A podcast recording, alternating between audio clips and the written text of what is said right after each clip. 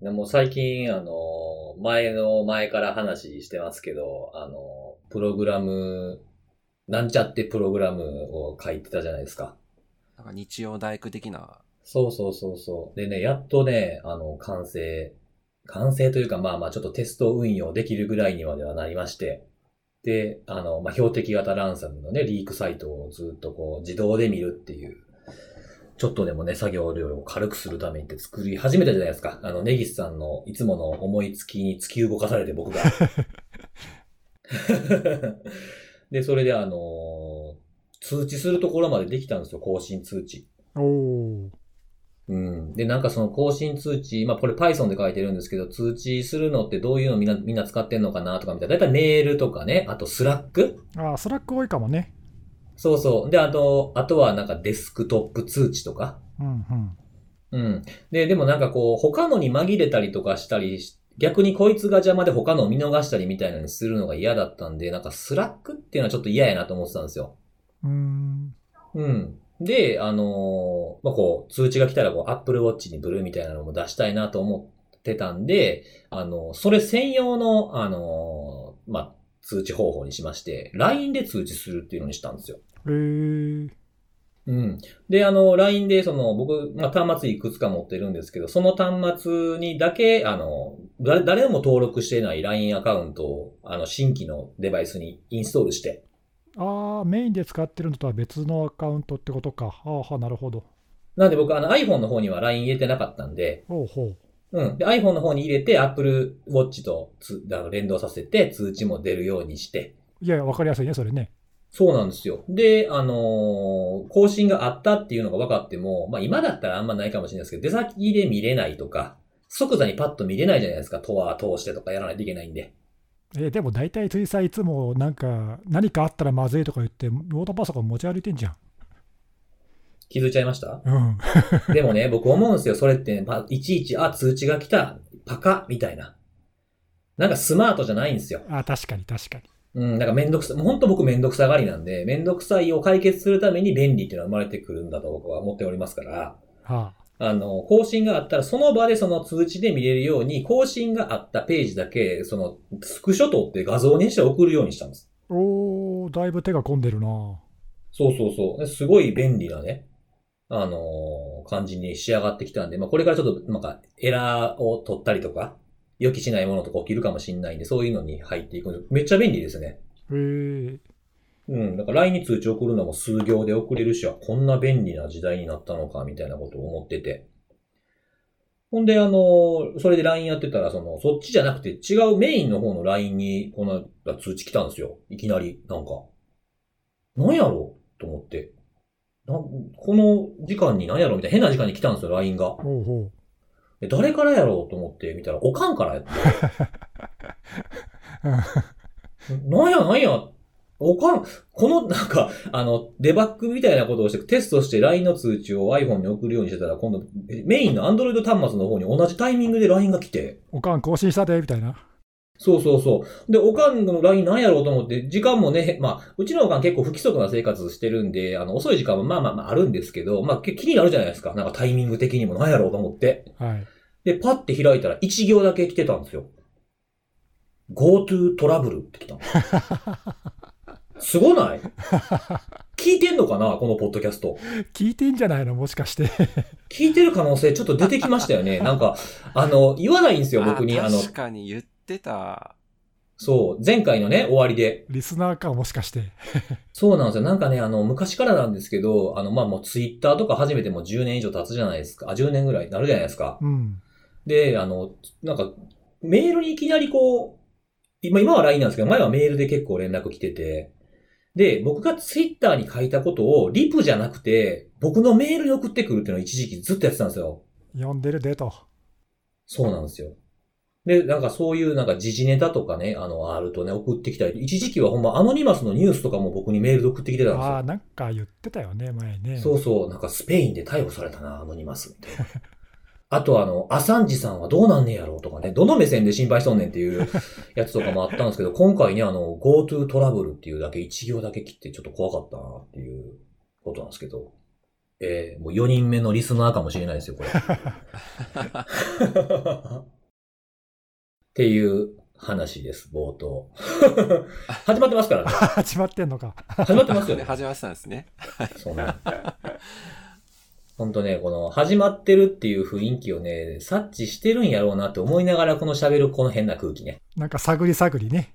そうそうそうそうそう。大体分かってきましたけどね、その辺の。うん。はい分かってきましたか？そうなんですよ。いやいや始まってるんですよ。はい、始まってたと。うんもう8月ですよ。そ暑い。梅雨明けちゃいました。う。なんかもうやっ30度超えが当たり前で、ね、7月全然なかったなと思ったら8月入った瞬間台風出てきてね。とうん。もう3、4号 ?3 号でしたっけ ?4 号でしたっけ？なんか今よ4号、4号ですもん、今。うんですよね。はい、4号が日本に接近するって言って、まあ日本海の方抜けていくみたいですけど、っていう風な感じ。なんかね、7月に台風なかったのはなんかすごい異例だっていうなんかニュース見ましたけどね。うん。確かに言われてみれば。なんかね、あの、自粛的なこうね、こうステイホーム的なことをやり始めてからもう台風の季節まで来てしまいましたね。ね、いつまで続くのかね。これ、ポッドキャストもいつまで続くんですかね？このペースで。ポッドキャ、そうなんですよね。なんかあのーなんかね、その、コロ、コロナ禍やしっていうんで週に1回っていうなんかこうい、軽いノリで始めたんですけど、もうなんか普通に定番で毎週になってしまいますよね、今ね。ね、いや、まさかね、もう3ヶ月よやってるもんな。あ、4ヶ月か。はい。うん4ヶ月目ですね。うん。ね、こんなにそうですね続くとは。。本当に、はいなんだかんだいける感じやなと思いましたね。ね。まあ、行けるとこまで行ってみますかね。うん。そうですね。今日はね、あのーちょっと3人それぞれ話しながら、途中にちょっと新コーナーを入れようかなと思ってまして。なんか前回さ、何でもかんでもコーナーにするなとか言ってなかった？言ってた。誰が？誰が？誰が？君が君が。はいあ、僕が言ってました？そうだよ。ええマジっすか？なんか今日、今日の僕のテンションやとなんか、ちょっと普段と違うことやるのは全部コーナーにしたらええんちゃうかなんてことを。え、もう前回のこと忘れてるでしょ。前回さ、俺が辻ちゃんのあの人生相談コーナーとかちょっとあのふざけて言ったらさ、もう何でもコーナーにするのやめてとか言って。マジっすか？あ、マジで？それ1回で全部終わるコーナーのやつだとか言って。誰が？君が言ったんだ僕よ。が？おかしいな。なんか、きなんかすごいですね。ダブル、スタンダードおじさんめちゃめちゃダブスターですね。本当もうどの口が言うんだっていう感じよね。うん。これこそ下の根も乾かぬうちにってやつだよね。ああ、もう下のね、もうびっしょびしょですわ。まあ、それで、あなんか新しいコーナーがあるわけね。どっかちょっと新しいコーナー。も、もし、あの、いや、あれなんですよ。模索中というかね、あの、好評やったらなんか、あの、続けたいなっていう。ああ、それはね、続かないフラグだね。テスト、テストマーケティング的なことをしてみようかなと思ったんですけど。続かないフラグですか、これ？そうね。うん、いいんじゃないの？マジですか、まあうんまあ、それは、その辺はほら、あの、良かったぞみたいなこととかは、あの、ハッシュタグで、ええ、あの、書いていただければ続くかもしれない、続かないかもしれない。なるほど。続けてほしいやつには、そういうコメントをね。うん。はい。そうです、そうです。なんで今日はちょっとまあ通常の間にこうカットインする形でコーナーが入ってくるんでね、最後まで聞いていただきたいなと、はい、楽しみですね。えー思っておりますということで、えー、じゃあ今回はそうですね、えー、看護さんからお願いしましょうかね。おお めちゃめちゃ油断してました。なんか油断してそうな空気があったんで、は振ったろうと思って、はい、振っい。すてみたいません、んですけどもめちゃめちゃ。油断してました。ええ大丈夫ですか？はい。ピオ看護のコーナーになりました。は はいい。毎回あるやつだ。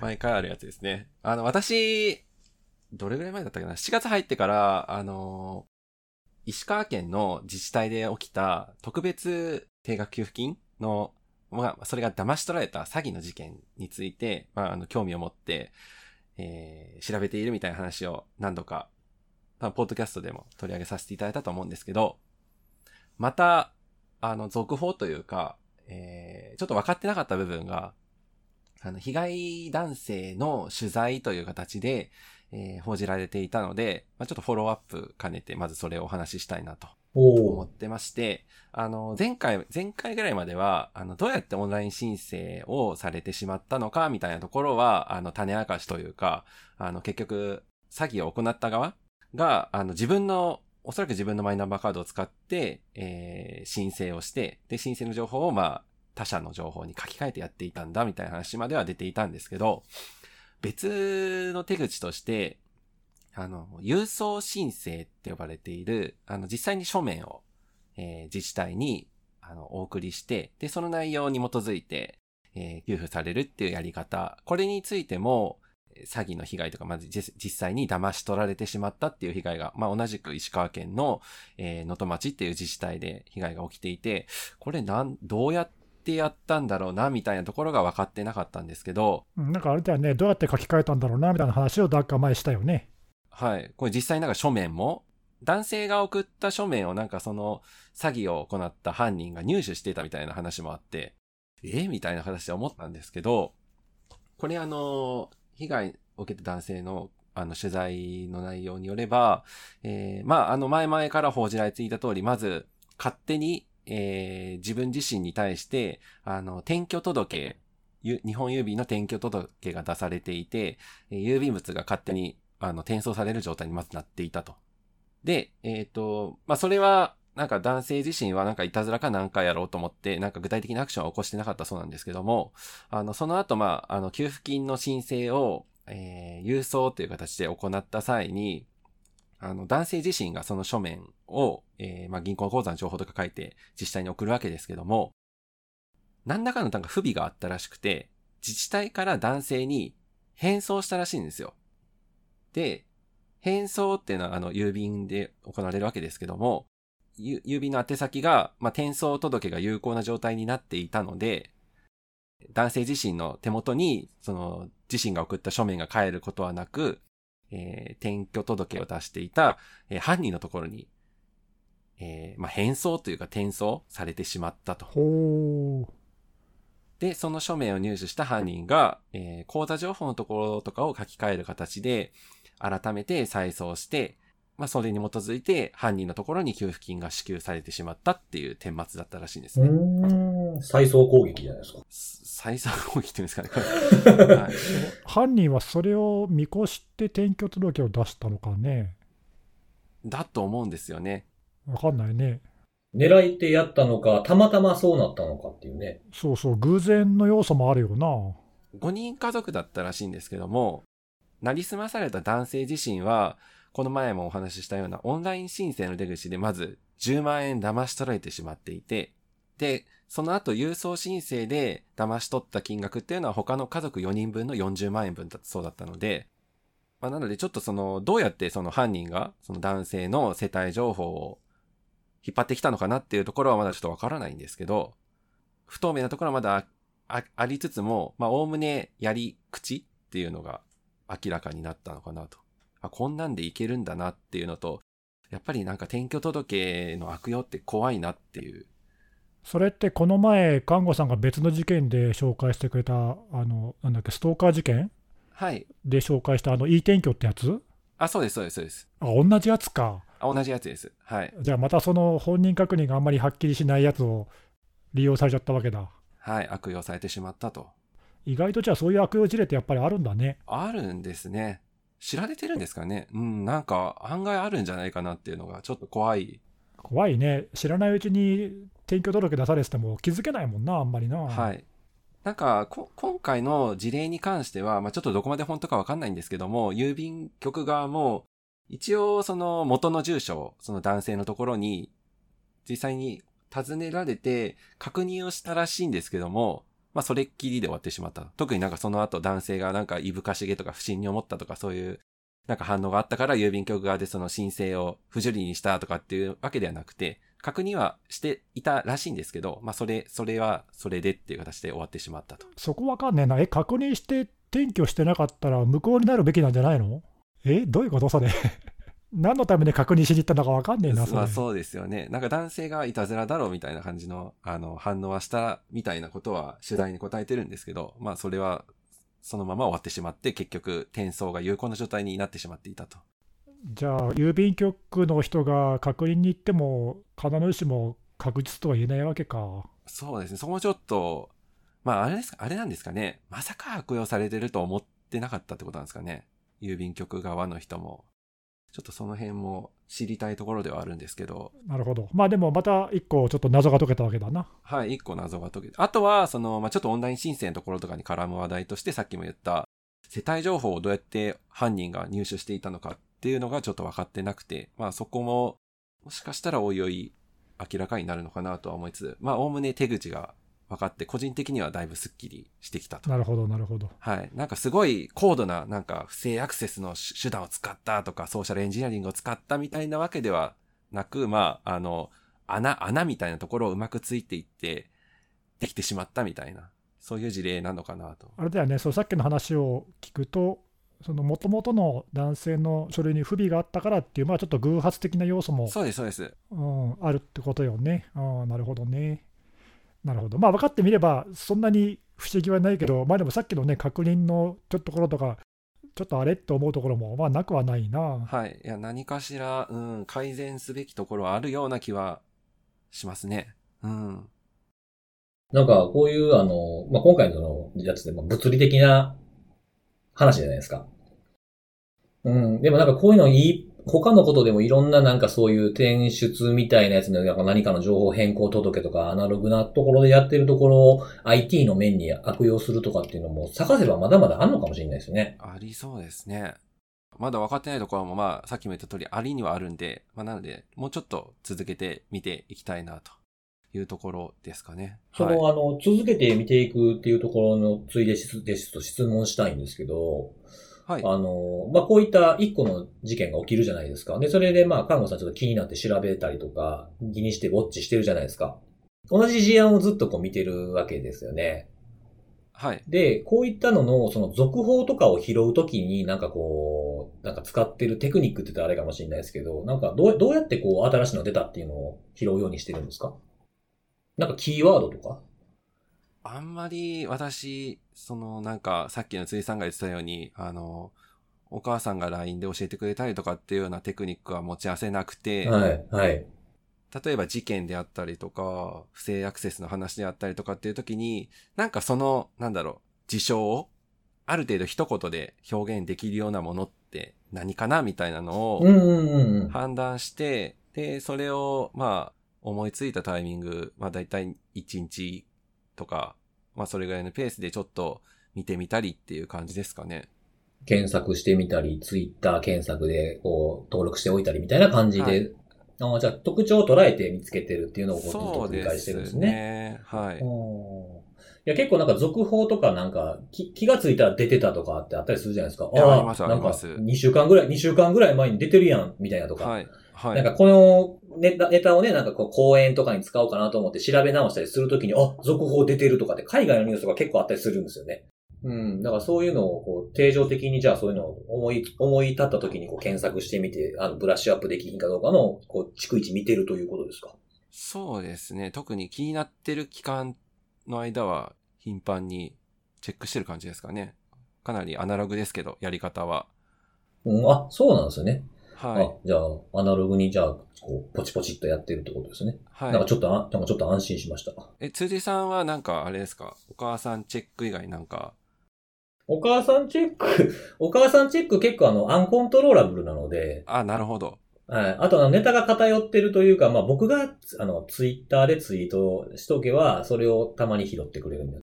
今流行りのあれですか ?AI とかってやつですか？AI で、そうですね、自動学習っていう、あの、はい。あの、AI のあの、リンナみたいな、あの、オカンみたいな、保管版ですね。はい、感じのやつがあるんで。あーまあそうですね。あの、テレビのニュースを拾うことが僕あんまりしないので、あの、うちの母親テレビ大好きなんで、ずっとテレビ見てるから、いやー、大事ですよ。うん、大事大事。やっぱだからテレビのニュースうんとかでなんか拾われてたのは教えてくれますね。やっぱなんかその人に特性というか、フィットした情報ソースってやっぱあるかなと思ってて、あったソースをちゃんとそれに基づいた情報くれるっていうのがありがたいですね。うん。でもあの、その、まあ、母親って、うちのおかんっていうのはちょっとなんか面白い要素みたいなのが出てしまってるんですけど、あの、何か自分が 興味持ってるとか、あの、セキュリティのニュースとかだけじゃなくても、自分がこう、楽しいんでこういうことやってるとか、これ好きなんですよ、このアーティスト好きなんですよとか、こういうの集めてるんですよみたいなのって、ある程度ね、人に言っとく方がいいと僕は思ってます。それは確かにそうかも。うん。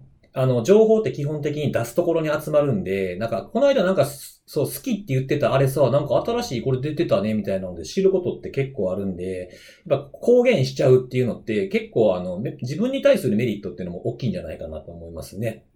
確かに、確かに。それは、それはいいですね。そうなんですよ。まあ自分ずっと張り付いてるわけじゃないですからね。うん、確かに。もうずっとね、あの、四六時中見続けるっていうのも大変ですからね。いくら自動で通知が来るっつっても、例えば。そうそうそう。はい、まあ、お互いにそういうのがででき合えればいいよ、いいんじゃないかなと思いますけどね。うん、そうですよ。はい。なんかいい感じにオチがついてしまいましたね。はい。もう一個言っていいですか？はい、どうぞどうぞ。はい。あのー、ポッドキャストで多分取り上げてなかったかもしれないんですけど、7月の中旬、何でしたか？ちょっと忘れちゃったんですけど、あの、7月の中旬ぐらいから、以前新聞か何かで最強ウイルスみたいな感じで報道された、あの、エモテトって呼ばれている。最強の強が、あの、強いじゃなくて。あ、そうです。あの強いじゃないです。あの、恐ろしいの。恐ろしい強、あの、大強とかの強ね。それが、再び、まあ、メール、メールとしてばらまかれ、メール、メールとしてというか、そのメールに、あの、文書ファイルとして添付されたというか、リンクがついて添付さ、リンクがつくって形で、あの、ばらまかれるっていう動きが、再び始まったっていうのが、結構大きなトピック、まあ、セキュリティ関連のトピックかなと思ってまして。結構ね、なり潜めてましたもんね、エモテット自体が2月ぐらいからね。そうなんですよ。今年の2月初めぐらいからずっとメールはもう、あの、ピタッと止んでしまって、5ヶ月ぐらい実質止まっていた状態だったんですけど、7月半ばぐらいに、あの、またメールが届き始めて、多分、これ、もしかしたら聞いておられる方ももううち来てるわってぐらい、かなりの量がもうばらまかれてるかなと思っていて、で、5ヶ月間の間に、あの、まあ、何かしらの変化があったのかなっていうのはやっぱり興味を持つところかなとは思ってるんですけど、うん、少しだけ今見てる範囲ではあの変化がやっぱあって、返信型って呼ばれているような感染した人のメールの内容を盗み取って、で、その内容を使ってなんか返信をしているかのように見せかけて送りつけてくるやり口っていう、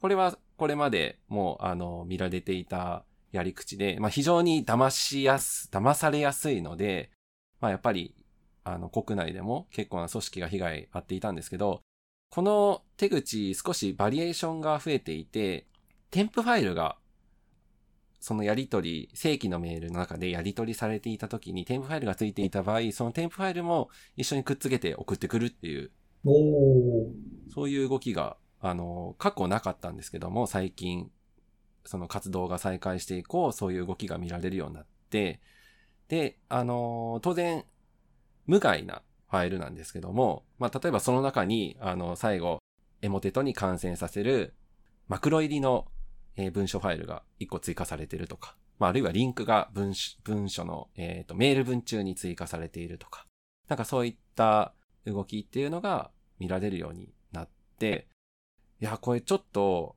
あ、頭いいなと思いつつも、あの、ちょっと怖、怖かったんですよね。これもう少し攻撃のやり方が発展して、まあ、例えば、感染した端末、感染した人、まあ、端末から盗んだメールの中に、まあ、添付ファイルがあったとして、で、その添付ファイルを例えば自動的になんかそのエモテトに感染させるマクロを埋め込むみたいな挙動がもし出るようになったら、これやばいなと思って、今、今今はそうではないんですけども。まあ、開く、開くまでは見た目は前来たのと全く同じわけですもんね。はい。いや、ちょっとゾクッとして、なんかこれ以上、まあ、変に攻撃があの、発展しないでほしいなとは思ったんですよね。うんうんうん。なんかね、5ヶ月間も何してたんですかね？いや、ほんとそれですよね。うん。なんかやっぱりいろんなバリエーションとかを変えて、手を変え、品を変えしていかな、見つかったりバレたりするからっていうので、いろんな2手3手先みたいなのを作ってたんですかね？かもしれないですね。これ、添付ファイルを使うパターンにしたら、被害者が開いちゃう確率は増えるんかね？わかんないけど、まあそのあたりのテストをしてる可能性もあるよな。かもしれないですね。今はもうなんか単純に、うん、つけてるだけですからね。不自然さはやっぱ多少はあるんですけど、はい。今、看護師さんが言ったみたいにね、その盗んだ添付ファイルをデコイのファイルとして活用するとかやるかもしれないもんね。やり、やろうと思えばできなくはないと思うんですよ、ね。できそうだよね。うん、簡単にできるもんね。うんまあ、それがどれくらい有効かはちょっと分かんないけど、まあ、もしかしたらそういうのをなんかいろいろ試してるのかもしれないよね。いやー、やだなーと思って。うんまあ、今までもね、結構いろいろと新しくモジュールが増えたり減ったり、内容が変わったりとか、まあ、発展してきているマルウェアだから、まあ、まだまだそういう変化はこれからもあるのかもね。はい。ちょっとこの辺の変化に、ちょっと、ちゃんと追いついていかないと怖いなと思うマルウェアですね。なんかその5ヶ月間の間って、やっぱりその、なんていうか、感染してる端末、感染状態にある端末数っていうのがやっぱりどんどん減っていくじゃないですか。減ってってますね、確かに。多分。ね、駆除され、駆除されたり見つかったりとかしていくんで。で、それがまた、こう、ある程度の目標ラインみたいなのがあって、それを達成するためにまた動き始めたのかもしれないですね。なんかそういう水準があるのかもしれないですね。うん。で、まあ、その、バリエーションとかもいくつも用意してて、減ってきたらこれ投入とか、そういうのをしてるのかもしれないですね。ですね。か、もしくは、まあ、他の、他のその、ことをしていて、そっちに力使っててとかっていう、なんかそういう繰り返しをしてるのかもしれないですね。じゃあ、ちょっとこれもちょっとあれですね、あの、目が離せないような状況かなっていう感じですかね。そうだよね。これ、国内向けにもね、日本語のメールとかも来てるんだよね。うんまあ、ちょっと注意が必要な感じがしますね。そうですね。これもちょっと継続案件というあれで。継続ウォッチですよ。また僕らでもどんどん継続ウォッチ増えてる気するんですいや、けど。本当ですよ。もう、継続するとはいいんだけどさ、あのこれ、どこでやめるかっていうのが難しいんだよな。さっきのほら、あのですね。看護師さんに質問したけどさ、これいつまで続ければいいんだろうみたいな、あるじゃん。うんやめ時が難しいよね、継続案件は。うんやめ時の一つとしては、あの、ほ、他の人たちもやり始めたらやめるっていうのは一ついい基準かもしれないですよ。そうね。うん。そう。あの、なんていうんですかね。でも、ただそれね、あの、諸刃の剣でね、あの、誰もやらへんかったら続けないといけなくなってしまうんで。そうね。皆ま皆まで言うな、皆まで。本当にそうですよ。本当に。あのーすぐにね、なんかね、僕いろいろこれ興味持ってやってるんですよとかって言ってた、ああ、それ俺も知ってるけど、まあそれは任せたとかって言われることが僕 た、まあまあありまして。確かに。そう、あの、僕も最近口にもしてないし、みんなも耳にしてないからね、一言だけ言わせてくださいね。オペレーションキリングベイ。見てるからな、ちゃんと。まだ。そうね。もう、なんか誰も注目してないけどね。はい。変化のないことを確認したりとかしてますからね。でもちゃんと、あの、書き込みはあるんですよ、ちゃんと。はい。あります、あります。Facebook グループとかも見てますから。まあでもあれよね、あの、イモテットの件は、まあ比較的その活動が派手っていうか、世界中で調べてる人もたくさんいるし、情報はたくさんみんな共有してくれてるから助かるよね。うん、そうですね。うん。さっきあの、ガンゴさんが、いい転居とかの特特殊詐欺っていうんですかね、ああいうの。はい。それのやつで僕も今回ちょっと特殊詐欺系のやつをお紹介したいんですけども。特殊詐欺つながり。はい。何ですか？あの、たまたまあのニュース見てたら、その、なんていうかな、パッとこうざーっと RSS とか見てるときに、自分を引きつける単語ってないですか？パッと見て、あみたいな、気になるぞみたいな。ああ無意識に見ちゃうみたいな？そうそうそうそう。それで、あって目に留まって、開いてみたら、そんなに言うほど、あの、こう、IT セキュリティな感じではなかったんですけど、結構あの、あ、そんなんあるんや、みたいなね、興味を湧いたので、ちょっと皆さんに紹介したいなと思うニュースが特殊詐欺系につながるやつやったんですけど、あの、二段階認証を代行した人が逮捕されたっていうニュースがありまして。うん。で、あの、まあ、記事によるとですね、その IP 電話、アプリの名前は出てないですけど、IP 電話のその番号取得に必要なそのスマートフォン向けのアプリの二段階認証を、その使う人じゃない人が代行してやりましたっていう事件なんですよ。ほう。で、その、まあ、依頼されて、その二段階に、あんたが契約しているところに来た二段階認証の、まあ、コードあるじゃないですか。まあ、数字だったりしますけども、そういったものを来たら教えてくれと。見返りはお金払うんでっていうのを受けた人が逮捕されたってやつです。ほう、それ、あれ、背景がちょっと分かりにくいけどさ、はい。そもそも IP 電話の番号を取るアプリっていうのは、まあ、いろいろ世界中にあるけど、はい。まあ、要するにその番号も多分何か犯罪に使うんだよね。そうですね。実際に使われてたんですよね。あーで、そういうのに使うために、足がつきにくい電話番号をたくさん取得する必要がああるんだけど、うん。その取得には一応一定の制限があって、今言ったようなそのどっかの番号に確認の認証の番号を送って、確認がしなきゃいけないと。で、それを第三者に代行して頼んだってことね。そうです、そうです。おーじゃあ、その IP 電話の番号を取った人と、その2段階を代行でう請け負った人ってのは全く別々ってことよね。別々、別の人なんですよね。そんなふうにちゃんと分業されてんだ。そうそうそう。で、あの、これに似たようなやつとかで、その、携帯の契約したらいくらみたいな詐欺ってあって、要は他人の、他人の契約で番号をいっぱい作るっていう、まあ、飛ばしの携帯とかってよく言われたりしましたけど、そういったものの、なんか、IT、ちょっと絡んだ版みたいな。面白いね。それ、え、代そんな代行ってお金になるわけ？で、そう、それもね、あの、報道にあるんですけど、あのい約1000円の報酬を得ていたと。え、一回その何番号を代わりに受け取ってあげて教えてあげると1000円？そうです。それは、ほーたくさんやればまあ、結構いい金になるってことなのかな。まあ、どう、どうなんですかね。これ今回あの2件やってるんですけど、2000円だったのか、2件で1000円だったのかちょっとわからないですけど、それでもあれでしょ、その摘発されたのが2件ってだけで、他にもいっぱいやってるわけでしょ？まあ多分いっぱいあると思います。はい。で、あの、これが、この特殊詐欺にその番号が使われてて、あの、少なくともその、この県が、その、埼玉県警が、あの、捕まえてるんですけど、少なくとも県内で3件で約300万円の被害がこれだけで確認できてるっていう。おーあそっか、だからその取得した IP 電話が詐欺に使われて、それで被害が出たから、そこから、おそらくそうだと思いますね。うん、こういう芋づる式に代行の人も捕まっちゃったということね。そうそう、そうだ。それでアカウントが紐づいて、そこの電話の持ち主、番号の持ち主に行き着いて逮捕になったんだと思うんですよね。なるほどね。うんえで、あの、これは報道いくつかはまあもちろん出ていたんですけど、その調べに対して、あの、容疑者はみたいなコメントが書かれること多いでしょ？でそれを見てたらね、あの一つのサイト、僕一番初め見たサイトは、この特殊詐欺に利用されるとは知らなかったって書いてたんですよ。ほううん。で、他のサイト、そのニュースサイトを見てると、一個だけ、あの、特殊詐欺に利用されるとは、うすうす分かっていたって書いてて、どっちやねん。うす、うすうす分かっていたってなんやねん、みたいな。ちょっとそこ気になったんですけど。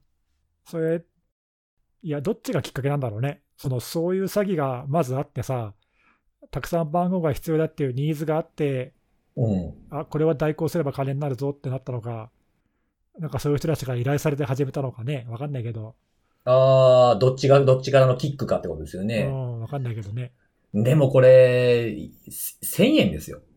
なんか安って思うけどね、そうなんですよ。1000円って書き方してたから、1000って来たら万と思ったんですよ、一瞬。そんな数やってたみたいな思ったら、1000円って、とう思って。んまあ、たくさん数やればってことかね、そういう代行する人って他にもいっぱいいるんかね。うん、なんか知らず知らずのうちにそういうのをね、その、飛ばしの携帯と同じように、そういうバイトみたいな形でやらせるっていうのは、これからこういうのが増えたら嫌やなと思いながら見てたんですけど、あーそのね、利用目的を知らせずにね、うん、バイト感覚ですぐにこんだけ入金されますみたいな。まあ、それこそ、あのね、誰でもできるもんね、子供っていうか、あのスマホ持ってる学生とかでもできるし、うん。誰でもいいもんね。そうそうそうそう。そういうね、人の集まるところに行けば口コミで広まってみんなやるみたいななるとね、手に負えない状況になってしまいますから。ちょっとなんか嫌な、嫌な事件やなと思いながら。これ、なんか、その後、辻さん言われるかもしれないですけど、なんか感覚的には確かになんか悪いことに加担してるっていう感じはするんですけど、うん。これ実際に犯罪なんですか？そう。で、気になったのが、その、まあ、法律って、まあ、お二人はどうかわかんないですけど、そんなに僕は詳しくないというか、まあ、専門家じゃないんで、初めて見るとか、ああ、そうなんやと思うことが結構多いんですけど、今回その、逮捕のされた容疑の名前がちょっと気になりまして、噛みそうなやつなんですけど、私伝、し、私ね、私伝示的記録、えー不正作出っていうプラス、まあ、それの同じやつの強要、容疑で逮捕っていうのになってるんですよ。うーん。で、このあの、自伝示的記録不正作出ってなんやねんと思って調べてみたんですけど、あの、過去にこの、あの、容疑で逮捕されている例とかも結構あって、あの、例えば、えーマイクロソフトのソフトウェアを、その自分が、その、扱ってもいい権利を持ってないのに、プロダクトキーを売ったりしていた、さもマイクロソフトの商標を使ってみたいな感じで逮捕されている人も過去にいるんですよ。ええでそういう、まあ、クラック系ですよね。そういったものがあったりとか、あとは、まあ、弁護士さんの説明とかのサイトを見てると、あの、虚偽の記録を作るっていうことらしいんですよね。例えば、その、記録されてある、その、データを改ざんして、あの、粉飾決済をするとか、あ粉飾決算、うん、をするとか、そういう書き換えたりとか、あとは消しちゃダメなもの、証拠になるようなものを消すとか、そういうので、あの、使われる、まあ、罪状というか容容疑ですか？いうらしくて。うん。だから、あの、パッと名前見たときには、その、あ、改ざんっぽい感じのやつなんかなっていうのもあったんですけど、それをした上で人に提供するっていうのが罪になるっていうのは、あの、こういうのは罪ですよっていうのをね、もっと広く広めた方がいいんじゃないかなと。僕もあんまり最初この罪状を見たときピンとこなかったんで、なんでこんなやつなんやろうってふっと思って調べたら、こういうのにも適用されるっていうのが、改めて分かったんで。確かに、単なるなんかバイト感覚でね、受け負っちゃダメですよってことね。そうそうそうそう。なんかね、その、昔、その犯罪、情報漏洩があった2014年に大きな情報漏洩あったじゃないですか。ど国内でね、データベースを、みたいな。うん。あの時にあの僕、その、とある犯罪心理をされてる、心理学を、あの、やされてる大学の先生と対談する機会があったんですよね。ほうん。で、その時に、その僕がなんとなく考えて言って喋った内容のことを、そのすごく興味を持ってくださって、あの、反、僕が言ったのは、その情報漏洩する人にはさ、3つのタイプがいると。悪さをする人には3つのタイプがいるっていうふうなことをまとめたんですよ。で、一つは、あの、やっても捕まらないと思ってる。う。うん。うん。で、や、もう一つは、やっても、まあ、大した罪にならないと思っている。うんうん。うん。で、最後は、死なばもろとも。もうバレようが何しようが AI 見つかったら走ってでも逃げたるは地獄の果てまで、みたいな感じの、この3つのタイプがいると思うんですよ、みたいな話をちょっとしたんですよね。うんうん。うん。で、あの、それを、その、まあ、死なばもろともはちょっと防ぐの結構厳しいとは僕は思うんですけど、あの、バレないと思ってるっていう人には、バレるってことをちゃんと教えてあげなさいと。そうね。例えばロ、うん、ログ見てるよってことを、あの、ちゃんと通知するとか、あと、例えばなんかデバイスをピッと繋いで iPhone 充電しようと思ってやったら、あの、繋いだらあかんってルールになってんやったら内線かけて、なんか今繋ぎましたみたいなのでもいいから、そんな口コミで広まるんで見てるってことを知らせればいいですよって。で、大した罪じゃないっていうのは、そんなん言うても訴えられへんやろうと思ってるようなやつには、ちゃんと訴えるっていう、こういう罪状があって、こういう罪があって、これぐらいの損害賠償請求されますよ。会社もクビですよ。あとは、あの、懲罰の欄に書かないといけないですよ。みたいなことを徹底的に伝えること、必要があるっていうふうに、まとめたんですよ。うん。でその時にその先生が言ってたのは、その犯罪を犯す人には機会っていうものがあるっていうのは共通してますっていうふうに言ってたんですよね。うん。なので今回の例も、これそんなに、あの、あんまり僕このじ、こういうタイプの事件見たことなかったので、この二段階認証代行みたいな。なんでこういうのを気軽にやっちゃダメっていう啓発は結構しっかりとしていかないといけないなっていうふうに思いましたね。そうね。犯罪になるよってことを、まあ知らずにやっちゃう人いそうだもんな。うん。これあの、家にいてもできますからね、こんなこと。ね。うん、そうなんですよ。なんでちょっと怖い、怖いなというか、うん、これがね、その、数百万、数千万、下手したら合計したらもう億超えてしまう被害をまた生んでしまうかもしれませんからね。確かにね。まあしかしあれだね、マルウェアとかもそうだし、こういう、あの、何、金融犯罪系っていうかさ、ほら、出し子とか、なんかそういうのもそうだけど、カードカード詐欺とかもそうだけど、まあなんかうまいこうまいことってちょっと言い方あれだけど、なんか分業がうまくできてるっていうかさ、うん。なんか、その、何、本当に悪いことやってるやつにはなかなかいかなくてさ、こう、ねトカゲの尻尾的な。うん、まあちょっと今回のやつは違うかもしれないけど、大元から辿ったのかもしれないけど、まあなんかううまいことできてんなって感じがするよね。確かにそうですね。うん、また本当に、あの、手を変え、品を変え、こう、やってくるなっていう気しますね。そうね、まあこっちもそれに対応していかないとな。いや、本当そうですね。なんかもう、犯罪側は分業してるみたいなのを言われ始めて、ね、久しいじゃないですか。もうだいぶね。うん。ウイルス作る人とかね、なんかいろいろあると思いますけど、そういう分業進んでるっていうのを聞くたびに僕は、感じるたびに思うのは、この守る側の僕らもしっかり連携していかなあかんやろうなっていうのをね、本当思います。そうね。何急にいいこと、いいこと言い出して。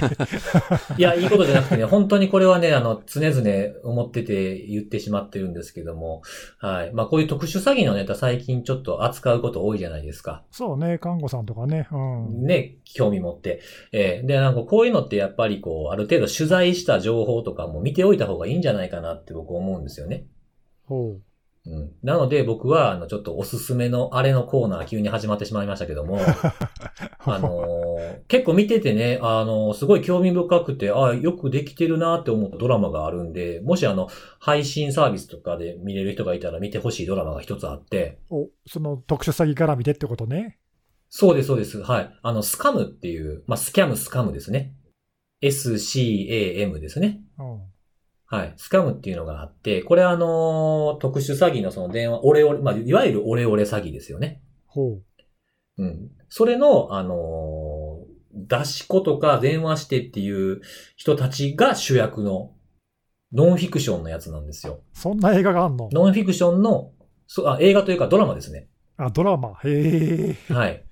あの、去年の7月から放送されてたやつなんですけど、もう、まあ、終わってるんですが、ドラマイズムっていう、あの、枠でやってたやつなんですけど、これ、すごくよくできてて、あのどういう風な分業体制になってるかとか、どういう風にその、えー詐欺の一味に引き込んでいくかとかみたいなものがあるんですけど、これあの、原作自体が、あの、その、ノンフィクションの老人食いっていうやつがベースになってるドラマなんで、すごい生々しい感じのやつなんで、あの、もし見れる方いたら、見ると結構勉強にもなると思います。へえ。辻ちゃんのおすすおすすめドラマコーナーね。ドラマ、今日、今日やろうと思ってたコーナーはこれではないんですけど、ちょっと今、パッと思いついたんで、はい。おすすめのあれ第2回っていうね。第3回か？ネットフリックスで見れますよ。ネットフリックスで見れますね。はい。僕ネットフリックスで見たんですけど、後で見ようん、ぜひぜひね、あの、見れる方は見ていただければいいんじゃないかなと思います。非常によくできているなと思いました。はい。ということで、えー、どうしましょうかね。根岸さん行きますか。いきますか？はい。はい。辻ちゃんのじゃあ、あの、おすすめのあれコーナーははい。以上でいいですか？あ、はい。あの、別のコーナーまだあるんで、はい。う。あるんですね。あ、そうっすか。はい。どこで出てくるのかなと思って。で、それちょっと俺の話を途中で割り込んだりするの？あ、それはしない。それはしない。それはしないです。いきなり間に入って。えっとね、今週、なんか今週ちょっとさ、ニュース多くなかった？いや、多かったです。あ、なんかね、そうですね。いろいろありましたね。なんかね、いや、多いなと思って、俺、大体いつも毎週、あの日曜日にね、その週1週間の振り返りをする習慣なんだけど、あ、そうなんですね。うん、で、何するかって、まあ、いろいろあるんだけどさ、週に1回配信されるそのまとめの記事とか、メールとか、そういうのがあるんで、それを見直して、見逃した事件なかったかなとかね、見たりとか、あと自分であのクリップしたエヴァーノート1週間分見直すっていうのをやってんだけど、クリップだけしてさ、読んでなくて、あ、これ読まなきゃいけないやつだったとか、結構慌てててそのままになってるやつあるからさ、まあそういうの見直すんだけど、でね、あの大体最近あの、結構厳選してクリップしてるから、そんなに多くないんだけど、平均すると気になるニュースをクリップしてる数って、大体1週間に120ぐらいなのよ。おー。前なんかそんな話、多分看護さんはその3倍か4倍かもっと多いって言ってた気がするけど、俺大体100から120ぐらいに安定してて、おー。今週はね、250以上あって、それが。倍、倍からあるじゃないですか。うん、2倍以上あって、いや、なんかね、これ、今年は、今年じゃない、今週は本当にいろいろあったなっていう。で、その中でたくさんあるんだけど、ちょっといろいろ紹介したいんで、さささっと軽く触れてっていいですかね。どうぞどうぞ。えっとね、まず、辻さんも追っかけてる標的型のランサム事案で、身代金を支払った事例がパパッと出たんだけど、えっとね、一つは、これ1週間前かな、ガーミンっていう GPS のサービス、俺ちょっとよく知らなかったんだけど、これ知ってる？ガーミンっていう会社。ガーミンっていう会社自体は知ってます。あ、本当？俺あんま知らなくてさ、なんかスポーツとかね、アウトドア向けの GPS の機械とか、フィットネス系。うん、そうそう、フィットネス系ね。うん。もともとはなんか航空機向けのサービスが最初だったんだってね。ああ、そうなんです。あそこまでは知らなかったですね。そうそう。でね、あの俺は気になったのは、そのガーミンがまあ身代金あの要求するランサムウェアに感染しちゃって、で、サービスがいろいろ止まったんだけど、その止まった中に、いわゆるそういったフィットネス向けだけのサービスとかだけじゃなくて、その元々の航空機向けのサービスもいくつか障害にあってて、これがね、なんかちょっとあの嫌だなと思って、フライガーミンとかね、ガーミンパイロットって名前なんだけど、パイロットがフライトプランを提供するときに使うアプリだったり、あと飛行機乗ってる最中にあの見るための航空機のデータベースがあるんだけど、それをあのダウンロードして使うサービスだったり、そういうのがあって、でこれちゃんとアメリカのあの航空なんとかに、なんだっけ、FAA だったかな、あの連邦航空なんとか局とかっていうところにちゃんと承認されてる歴史としたサービスでさ、それがあの止まっちゃったらしくて、まあ、そんななんかね、大きな被害にななってないけど、なんか飛行にちょっと影響がいつもあったみたいね。うーん。うん、そのソロサービスが使えないから飛行機飛ばせないとかいうのが、まあ、あの主に個人向けとかちっちゃいやつだよね。ああ、はいはいはい。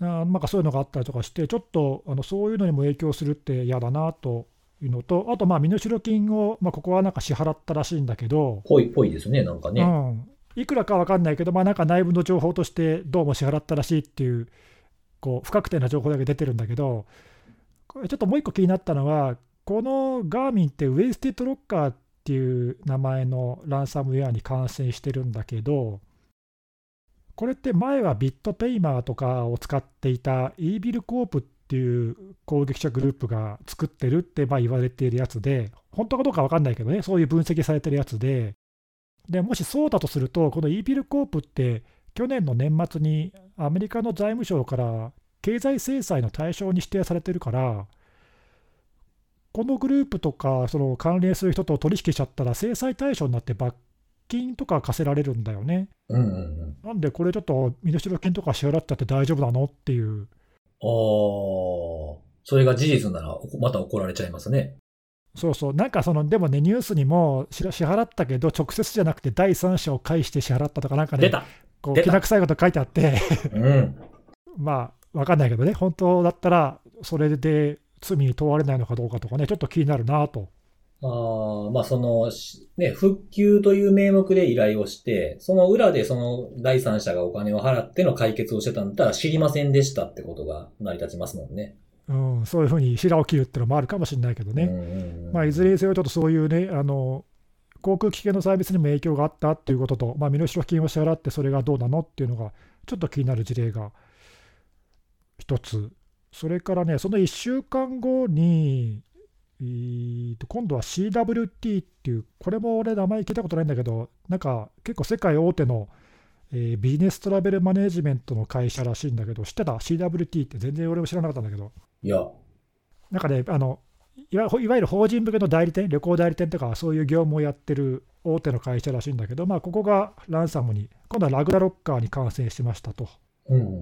いうので、これ、支払い金額が出てるんだけど、414ビットコインってね、これ結構桁違いに大きくて、うん。うん4.5ミリオンだから、えー、と5億円ぐらい、うん。まあ、かなりな金額だよね。で、これもね、ちょっと面白いのは、あのどっからか分かんないけど、その実際に使われた検体があのウイルストータルとか、いわゆるそういうマルウェアのサンドボックスの解析用のサービスに7月の末にアップロードされていて、でまあ、それをなんか研究者の人が見つけたんだけど、でそれをまどうしたことか、あのロイターの記者の人も見つけて、でそのあの身代金を要求するランサムノートに、アクセスする用のいろいろ情報が入ってるじゃん。あ、出ますね。メールアドレスとかね。そうそうそうそう。で、ラグナロッカーってさ、メールアドレスじゃなくて、あのオニオンサービス上でチャットするんだよね。うん。で、そのリンクが入ってたんだけど、そこを見に行ったら、その被害企業が攻撃者とやり取りしたチャットの履歴がまだそのまま残っていて、あ、見えちゃうんですね。そう、全部そのまま見えていて、それがそのまま記事に載っちゃったっていう。なんでね、あの最初、攻撃者側が10ミリオンを要求してきたけど、なんかもうちょっと安くならないのかみたいな、必死に交渉する様子が全部載ってて、生々しい。そう、生々しい、ちょっとそれが、あのなんかそういうのもなんかリスクだなと思ってさ、そういう交渉の様子がそのまま見えちゃうって、情報、情あ、いわゆる情報漏洩ですね。うん、それはそれで怖いなと思って、まあ、でその後なんかロイターの記者がね、そのチャットを通じて攻撃者とコンタクトしようとしたら、その後履歴が消されちゃったんで、今見に行ってもないんだけどさ、うんうん。まあ、ただその時点では、誰でも URL さえ知ってれば見えちゃう状況で、まあ、今はもうね、うん記事にもなってるし、もう支払ったっていうのがバレバレっていうね、なんかちょっとそういうあの、ちょっと変なリスクっていうか、ええ。うん、まあ誰が交渉したか知らないけど、まあでもね、会社か、あるいは保険会社か、どっかベンダーかね、わかんないけど、そういうのも、うん、あの表に出ちゃう世の中、秘密裏に交渉とかできないなっていうね。本当そうですね。そんなところから見えてしまうっていう。そうさっきのガーミンもそうだけどさ、やっぱりなんか身内から情報がね、漏れちゃったりとか、メディアに垂れ込んじゃったりとか、まあ、どうしてもそういうのが出るからね、うん。あーなんかちょっとね、そういうのが、まあ、立て続けにあの結構な金額で、まあ、おそらく大きな金額で身代金を払う事例があったんで、ちょっとね、引き続きこれはやばいなっつうか、まあ、そんなのがありましたと。まあ、対策してくるんでしょうけどね。どっちが？標的型ランサム側が。攻撃者側がってこと？そうそうそう。だって、あの、向こうからするとね、は金払ってくれる被害者はお客さんっていう考えでやってるみたいなんで。あそうだね。うん、ううんん。お金払ったはいいけどバレるやんけって言うと払ってもらえなくなるってことは商売上がったりなんで、そういうこともちゃんと管理していくようになるんやろうなと。そうなんだよね。そうそう。一応ね、そのチャットの履歴俺も見たんだけど、全部交渉が終わった後に、チャットは消すけど、この窓口は何かの時のために開けとくからって、攻撃者側が、まあ、あの結構親切にさ書いてあって、うん。でまあ、ただ消すの忘れてたっていうか、そどうもそんな感じっぽいんだけど、まあ、なんで攻撃者側もちょっとね、これはまずかったかなとは思ったかもしれないね。ーうん。まあ、いつでもコンタクトできるように開けとく必要はあっても、ログは消す、消しておけばいいわけですからね、攻撃者からしたら。そうなんだよね。うん、そうそう。ちょっとね、それはもしかしたらミスだったかもしれないね。そうですね。まあ、そのララグナーロロッカーが僕の監視対象になってますけど、その CWT はもちろん出てないですからね。公開のところに。うんう。ん、そうそう。だからそこにね、あの出なければ、まあ、払ったってことも分からなかったかもしれないけどね。あ、でもなんかすごい非常に興味深いですね。このラグナーロッカーのページ、最後の被害者っていうのは7月13日になんですよ。だから、そこからもう半月ぐらい出てないわけですよね。出てないというか、その、書き込みされてないわけですよね。公開されてないわけですよね。でもその裏ではやっぱりいくつもまだまだあるんだと。いうことが見えたっていうね。うん、他にもね、あの同じように検体がアップロードされてる。で、これ、厄介なのは、こういう標的型のランサムって、検体ごとにほら、被害企業が変わってたりするじゃない。なんで、検体見ると、どの企業かって分かっちゃうんだよね。そう、あの、ランサムノートのメールアドレスのアットマークの前がその企業を匂わせる名前やったりすること結構あるんですよ。ね、ランサムノートの先頭にその企業名書いてあったりとかさ、結構それでバレちゃうからね、だから今回のそのララグナーも、その CWT 以外に他にもなんかいくつか上がってるみたいね、そういうやつが。ああ、そうでしょうね。まあ、引っ掛けられますからね、似たようなやつは。そうそうね、ちょっとそういう、あのちょっと今までにないリスクっていうかね、そういうところから分かっちゃうっていうのもあるんだなっていうう。ん。はい興味深い。すごい。そうですね、ちょっと引き続きこれ注意が必要かなと。はいまあ、それがちょっと標的型ランサム系ではその2件が気になりましたね。あとね、えっ、と、まあ、これ、えー、看護さんもブログにまとめてたんで、あの詳しい内容はピオログを見ていただきたいですが、えー、ツイッターのアカウント乗っ取り。7月のね、15、16ぐらいに、まあなんか一斉にあのオバマ前大統領とか、なんか著名人のアカウントが一斉に乗っ取られて、えーまあなんかビットコインの詐欺に使われたっていう事件がありましたけどもありま、した。なんかね、2週間足らずで、なんと容疑者3人が電撃逮捕という、電撃逮捕。早かったですね。うん、早かったよね、びっくりしたんだけびっど、くり。そうそう、で、あのこれ、昨日かな？あの、アメリカの司法省が逮捕しましたっていうのを出して、で、えー主犯格の1人は17歳、で、もう2人は19歳と20 22歳と、まあ、いずれも若い、若い。うん、人たちが、えー逮捕されて、まあ、逮捕されたのはね、まあ、は早かったんだけど、あの中身を見れば、まあ、あの告訴されたその情報、また公開されてるんで、それを見たんだけど、中身見ると、まあ、これだったら仕方ないなっていう感じはあるんだけど、その犯人同士、犯人というか、まあ容疑者同士か、がやり取りしたチャットのメッセージ、ディスコードを使ってるんだけど、まあ、その中身が開示されてるから、もうどういうこと話したか筒抜けだし、あと、ビットコインの、ね、詐欺に使ったアドレスがいくつかあるんだけど、それ、まあ、メジャーなコインベースとかバイナンスとか、超大手の取引所を使ってるから、そこの取引所にこのアドレスのアカウント情報を出せって、まあ、法執行機関から令状が届いて、はいはいって出したら、今最近ね、あのちゃんと本人確認しないと取引できないような感じに、今厳しいじゃない。うん。うん、なんで、そこからね、なんかドライバーズライセンスの情報が出たりとか、なんかもう本人につながる情報がボロボロボロボロ出てるんで、まあ、これだったらバレるよねっていう感じはする。あと、今回のその、えーアカウント乗っ取りの、まあ、仲介っていうか、主犯格1人と、あと2人は、そのアカウントのいつでも乗っ取れるよっていうのを、まあ、仲介した罪に問われてるんだけど、その舞台になった OG ユーザーズっていう、まあ、有名なフォーラムがあって、実はそこのフォーラムの情報って、何ヶ月か前にデータがリークされてんだよね。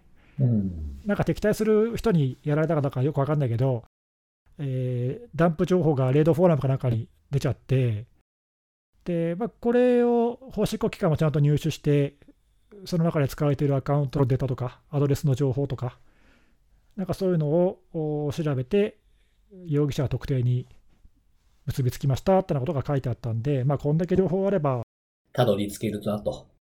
うん、おかしくはないかなという感じはしたね。ただね、あのそれと合わせて、あのその2、3日前にツイッターがブログでのあのインシデント情報を更新してくれてたんだけど、ちょっとだけ手口が詳しく書かれていて、最初のその主犯格の17歳のあの少年が使った手口、ツイッターの社員に対して仕掛けたのが、どうもまあ電話を使ったソーシャルエンジニアリングだったようですとうん。いうことなんで、まあ、ちょっと詳しくは書いてないけど、まあ、おそらく、なんだろうね、そのツイッターの社内のこう情報システムの部門とか、サポートの部門とか、まあ、なんかその社員のフリーかなんかをして、社員に電話をして、まあ、なんか認証情報をうまいことを聞き出したとか、まあ、そういうようなことをおそらくやったんではないかなと。うん。まあ他にもね、あのそういう電話を使った手口って今までいろいろ知られてるから、まあ、こういうのってほら一種の才能っていうかさ、あの詐欺師の才能っていうかね、電話でうまく人を騙すって、そんなに簡単じゃないと思うけど、まあ、上手い人にはね、本当にさらっとできちゃうことでもあるから、前なんだっけ、あの、有名なさ、名前はしちゃったな、なんだっけ、あ、コスモだ、コスモ。コスモザゴ、コスモザゴットってハッカーいたじゃん。いましたね。あの、なんだっけ、クラウドフレアのあのマシュー・プリンスのアカウントを乗っ取った人、はい。彼15歳だった、確かね。そうです。あーだそういう、なんかね、若いけど、そういう、あの、騙すのが得意な人って、まあ、なんかやっぱりいるんだよね。多分今回の人がちょっと分かんないけど、17歳のその容疑者も、まあ、おそらくそういうのが得意だったんじゃないかな。うん。うん。まあね、ちょっとそこら辺のあの詳しいことは分かんないけど、あのまあ、なんていうか、スピード解決というか、まあ、解決ではないか、まあでも一定の解決だよね、犯人、うん、まあおそらくこれ、犯人間違いないんで、逮捕に結びつきましたと。これでもあれだな、取られたお金返ってくるのかね、どうするんだろうね。うん。どうなんですかね。ビットコインは差し押さえられるのかな、よく知らないけど。いや、でも本当そういう、あの、電話一つでっていうのをややり遂げちゃう才能ってすごいなと思いますね。ね、日本だとちょっとね、あのあんまりそういうこう具体的な事例が表に出てこない、まあ、あるんだろうけどさ、表に出てこないんで、あれだけど、海外だとね、なんか前、どっかでそういう話した気もするけど、あのほら、デフコンなんかでさ、そういう電話使ったコンテストがあったりとかさ、ねうん、そういうとソーシャルエンジニアリング専門のあのそういうのがあったりとかするし、結構ツールも充実してたりとかね、まあ、電話を使っていろいろやるっていうのは、まあ、それなりに知られてる手口だから、うん。まあ、あっても不思議ではないが、どうやったんだろうね、なんかきっとなんか鮮やかにやったんだろうな。あんまり聞かないですよね。なんか、あのね、いろんな過去の事例とかだパスワードをリセット、偉い人のふりして電話してパスワードをリセットさせたりとかね、そうそう、あったよね、あります。けどね、なんか、うん、日本国内とかだと、こういう理由でうまくいったみたいなのはあんまり聞かないですね。なんか失敗したみたいな例はこの間聞きましたけどね。どういうの？失敗っていうのは？あのー電話ではないんですけど、直接対面でなんですけど、うん。文字を、字を書いてあの、警察の K が形っていう字になってて、これおかしいって気づかれて捕まったみたいな。なんか稚拙だな、それはだいぶ。ああ、ありましたね。そんな事件が。そういうのがあって、はい。それでおかしいって気づかれて連絡されて逮捕みたいな事件があって、ああ、そういう爪が甘いとこうなってしまうのか、みたいな。なるほどね。意外なところでボロが出ると。うん。やっぱなんかそういう、なんかそういうところまでちゃんと詰める人とそうでない人ととか、あと堂々と嘘がつけるかどうとかっていうのの違いっていうかそういうのは才能があるんやろうなって思いますね。そうかもね。まあ日本だとあれか、電話を使った詐欺とオレオレ詐欺とかそっち系かな。どうしてもそっちになってしまいますねなんか。ね、うん、あんまりアカウント乗っ取りとかね、そういうのですごい被害が出たとかっていうのはそんなに聞かないけどね。なんかね、あんまりこう、カカジュアルな話は聞かないですね。ね。うん。まあそんな感じで、あの、ちょっと進展があって、あの、スピード解決かなと。おそらく、まあ、これ以上のそんなに詳しい情報は出てこないような気がするけど、まあ、なんで詳しい侵入の手口とかは分かんない感じはするが、電話を使った侵入をして、まあ、そこから発展していったのかなという感じだね。人の穴を突かれたと。そういうことですね。はい、まあちょっと目立目立ったところはそんなところかな。いやー、なんか盛りだくさんでしたね。そうそう、まだ他にもいっぱいあるんだけどね、あのちょっと時間がなさそうなので、これぐらいにしておきますが、まさ、まさふみねぎしのフラッシュニュースをお届けしました。みたいな。なんか、なんか思いついて適当に言ったな、今。思いついて、思いついたけど、大して別にうまくも言えてないっていう感じでしたね。そうなんかね、ニュースが多いときって困るんだよね、どれか一個に絞るのが。ああ、難しいですよね。なんか重み付けとかね。そうそう、逆にそんなにあの紹介したいネタがあんまないなっていう時も中にはあるからね。うんはいまあ、今週はいろいろありましたね。はい。そうですね。で、えー、エンディングなんですけども、はいはい。あもうそんな時間ですか。えーもうそういう時間なんですが、最後にちょっと新しいコーナお最後に持ってきたわけね。ー。はい。最後に持ってきまして。締めのコーナーですね。えーもうこの、このあたりで皆さん聞くのやめるのかもしれないなって思うと、ゾクゾクしてしまいますが、いやいやいや、はい。あのーセキュリティ、まあ今8月ですよ。もう今。そうですね。はい。ね、夏。夏といえば何ですか？夏といえば、うん。なんでしょう。え、季節の風物詩的な？怖い話ですよ。おー、そっち系ですか。はい。ちょっとあの、僕が経験した怖い話を皆さんにしようかなと思ってまして。え、ちょっと待って、今今でもさ、夏に怖い話ってみんなするのかな？え？すんじゃないの？するの？するのかな？肝試しとかさ、肝試しはどうなんですかね、やっぱり。みんなで集まって怖い話とかさ、今でもそういうのってやるのかな？でも、今はでもほら、あの、ステイホームなんで、言うて。え、じゃあ何こね、肝試しよりも家で怖い話をすう、る。あー Zoom かなんかで集まってみんなで怖い話。 Zoom で。うん。え、本当にやってんの？そほんで、れ。あの、本当ですか？で、あれですよ、あの、アンアンフレンデッドダークウェブみたいになるんですよ。あれね、うん、あれ怖い話だね、あれはね。はい、はいお、じゃあちょっと辻ちゃんの怖い話、そうです。ちょっとあの、そういう要素も入れていこうかなと思いまして。ちょっとドキドキ。あの、僕がね、えっ、と、もう本当10年どころじゃない、結構昔、本当に、あの、新卒駆け出しの頃に経験した怖い話なんですよ。診断、セキュリティ診断絡みで起きた怖い話なんですけど。お、実際の話ですね。そうです、そうです。はい。で、あの、まあ、その診断業務をずっとやってまして、で、あの、しまあ、診断してるとね、あの、やる前からこれ、侵入できちゃうんじゃないかな、みたいなのが、なんとなくわかるようになってくるんですね。なんかわかんないですけど、担当者の反応とか、システムの構成とかわかんないですけど、なんか、なんかこれ今日いけそうな気がするな、みたいな気になるんですよ。で、まあ、あの、粛々とやってて、その時やった台数結構もう昔なんで、はっきりとは覚えてないですけど、まあ、確か10台近いサーバーの検査をしましたわ、その時。で、えーその作業をしたのもね、あの、深夜作業で、あの、昼間止められないってんでね、あの夜中に行くんですよ。終電とかで。診断とかではあるよね、データセンターでね、夜中にやるとかね。そうそうそう、深夜とか、うんあとはまあちょっと遠方だったらもう前入りするとかね。はいはい。えーそういうのをしたりするんですけど、で、まあ深夜に作業をしてたら、まあその予想通り、あの、全部侵入できてしまって、管理者権限を取ることができてしまったんですよ。脆弱性を使ったりとかして。で、えーまあその深夜やってたっていうふうに言ったんですけど、特に深夜そんな怖いことが起きるわけではなく、どちらかというともう侵入できていろんなことできすぎて、これレポート大変やなっていう怖さがゾクゾクしてたってぐらいだったんですけども、で、えー実際にこう診断レポートをまとめていくと、まあ、ネギスさんとかも診断の経験あるんでわかると思うんですが、そのサーバーを診断しました。で、そのサーバーはこれぐらいのえーランクですみたいなランクをつけたりとかするじゃないですか。はいはい。サーバーとか、あとはこの脆弱性はこれぐらいやばいですよ。高中低とかね。ありますね。うん。で、えっ、と、僕がしてたそのランク付けっていうのは、そのレベルが、セキュリティレベルがしっかりしてるっていうところからの5段階で S, A, B, C, D だったんですよ。ほうほ要はもう、あの、例えばパッと言うと、えーな、問題はあるけど、その対処しないといけないところはあるものの、今すぐ侵入には繋がらない、なんか古いものが動いてるだけとか、そういったものは B なんですね。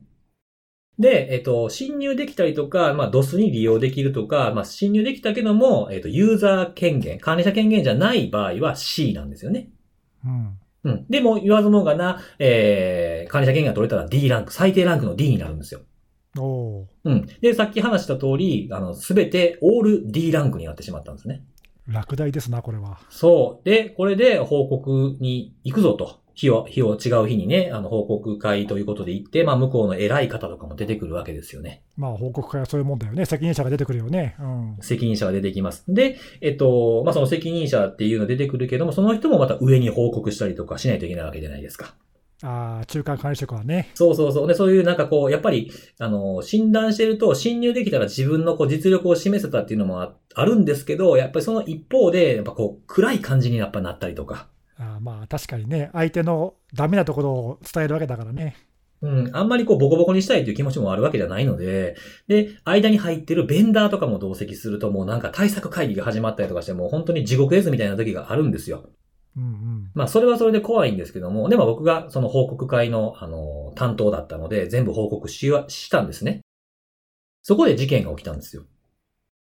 すべて D ランクです。侵入できて、な何でもできてしまいます。どういうことができるんですか？でもデータを改ざんすることもできますし、ここから踏み台にして違うコンピューターにアクセスすることもできますし、何でもこのコンピューターを直接触ってできることであれば全てできる本当にやばい、えー状態が全てのサーバーで見受けられました。っていうふうに報告をしたんですよ。そしたら、そこまでずっと溜まってた偉い人が口を開きまして、D ランクっていうのが一番危ないっていうことなんですよね。はい。最低ランクになりますね。残念ながらっていうふうに僕が言いました。そしたら、一つ提案があるんですけども、謎の提案が始まりまして、お？うちの、えーコンピューターのササーバーのランクが D ランクっていうのはもういいです。わかりましたと。それはもう事実としてしょうがないんですよね。はい。と僕は答えますよね。その後、その偉い人が出てきた言葉がむちゃくちゃ怖かったんですよ。E ランク作ってくれませんか？って言われたんです。ああ、一番悪くはしないでくれと。D ランクで全部できるっていうのはもう分かったけども、一番悪くなりたくないから E ランクっていうのを新たに作ってくれって言われたんです。ランクの操作はできないけどね。めっちゃ怖くないですか？基準の方を変えてやれと。そう。悪知恵、悪知恵が働くな。新卒2年目とかの頃で、なんか大人怖ーみたいな。え、それどうやって切り返したの？あ、それはもう僕はもう毅然とした態度で、これ以上悪いものはないので、それはできません。そりゃそうだよな。はい。あの、もしね、そんなのね、あの、なんか、な、生地受けちゃったりなんかしたもんならね、そんなの信用問題ですから。はい。なので、それはもうできません。って言いました。じゃあ D の中を D の1と D の2とか分けられませんかね？とか。そんなの、そんま、めっちゃ、めちゃくちゃ怖かったですよ、本当に。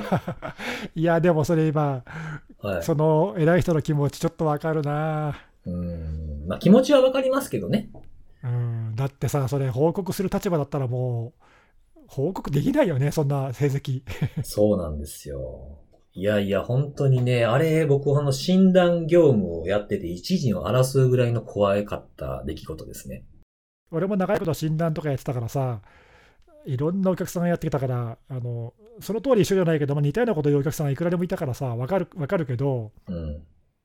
さすがに E ランク作ってくればちょっとできすぎだけど、似たようなやつは他にもあったんじゃないの、やっぱり。そうですかね。似たようなやなつですなかった？そのいや、似たようなっていうか、そのなんとかして成績をよく見せようっていうかさ、ああ、あそういうのでよ、よくある、よくあるっていうほどではないんですけど、あの、診断してる側として困るなっていう風なのがあって、あの、複数日にわたる報告、あ、報告じゃない、複数日にわたる診断をしてるときね、ほんと1週間とか2週間とか、うん、同じお客さん、同じシステムをね。その時に、その、まあ、日をまたいで作業を僕たちもするじゃないですか。とはいえ、デイリーで報告ある程度上げないといけないっていうもので、あはい。あの、今日侵入できたコンピューターが次の日にできなくなっている。あ、わかるわかる。その間に直しちゃったってやつでしょ？そう。どんどん悪いとこ指摘されるから。うん。そうなんですよ。それ俺も経験あるわ。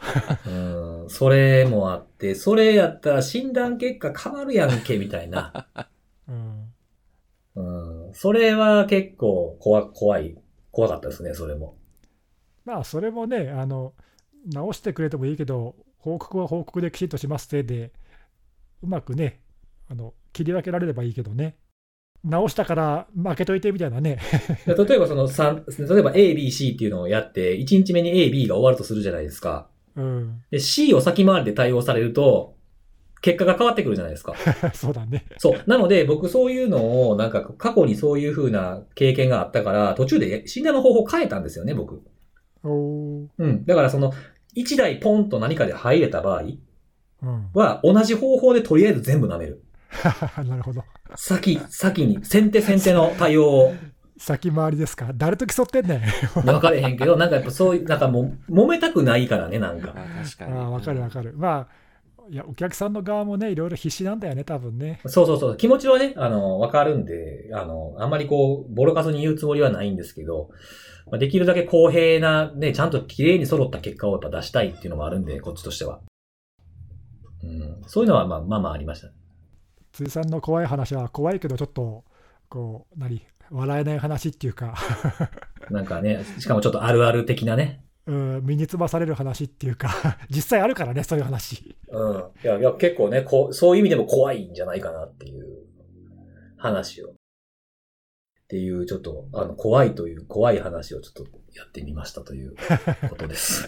ちょっと違う意味で、違う意味で怖い。いやいや、人、人コア、人コアですよ。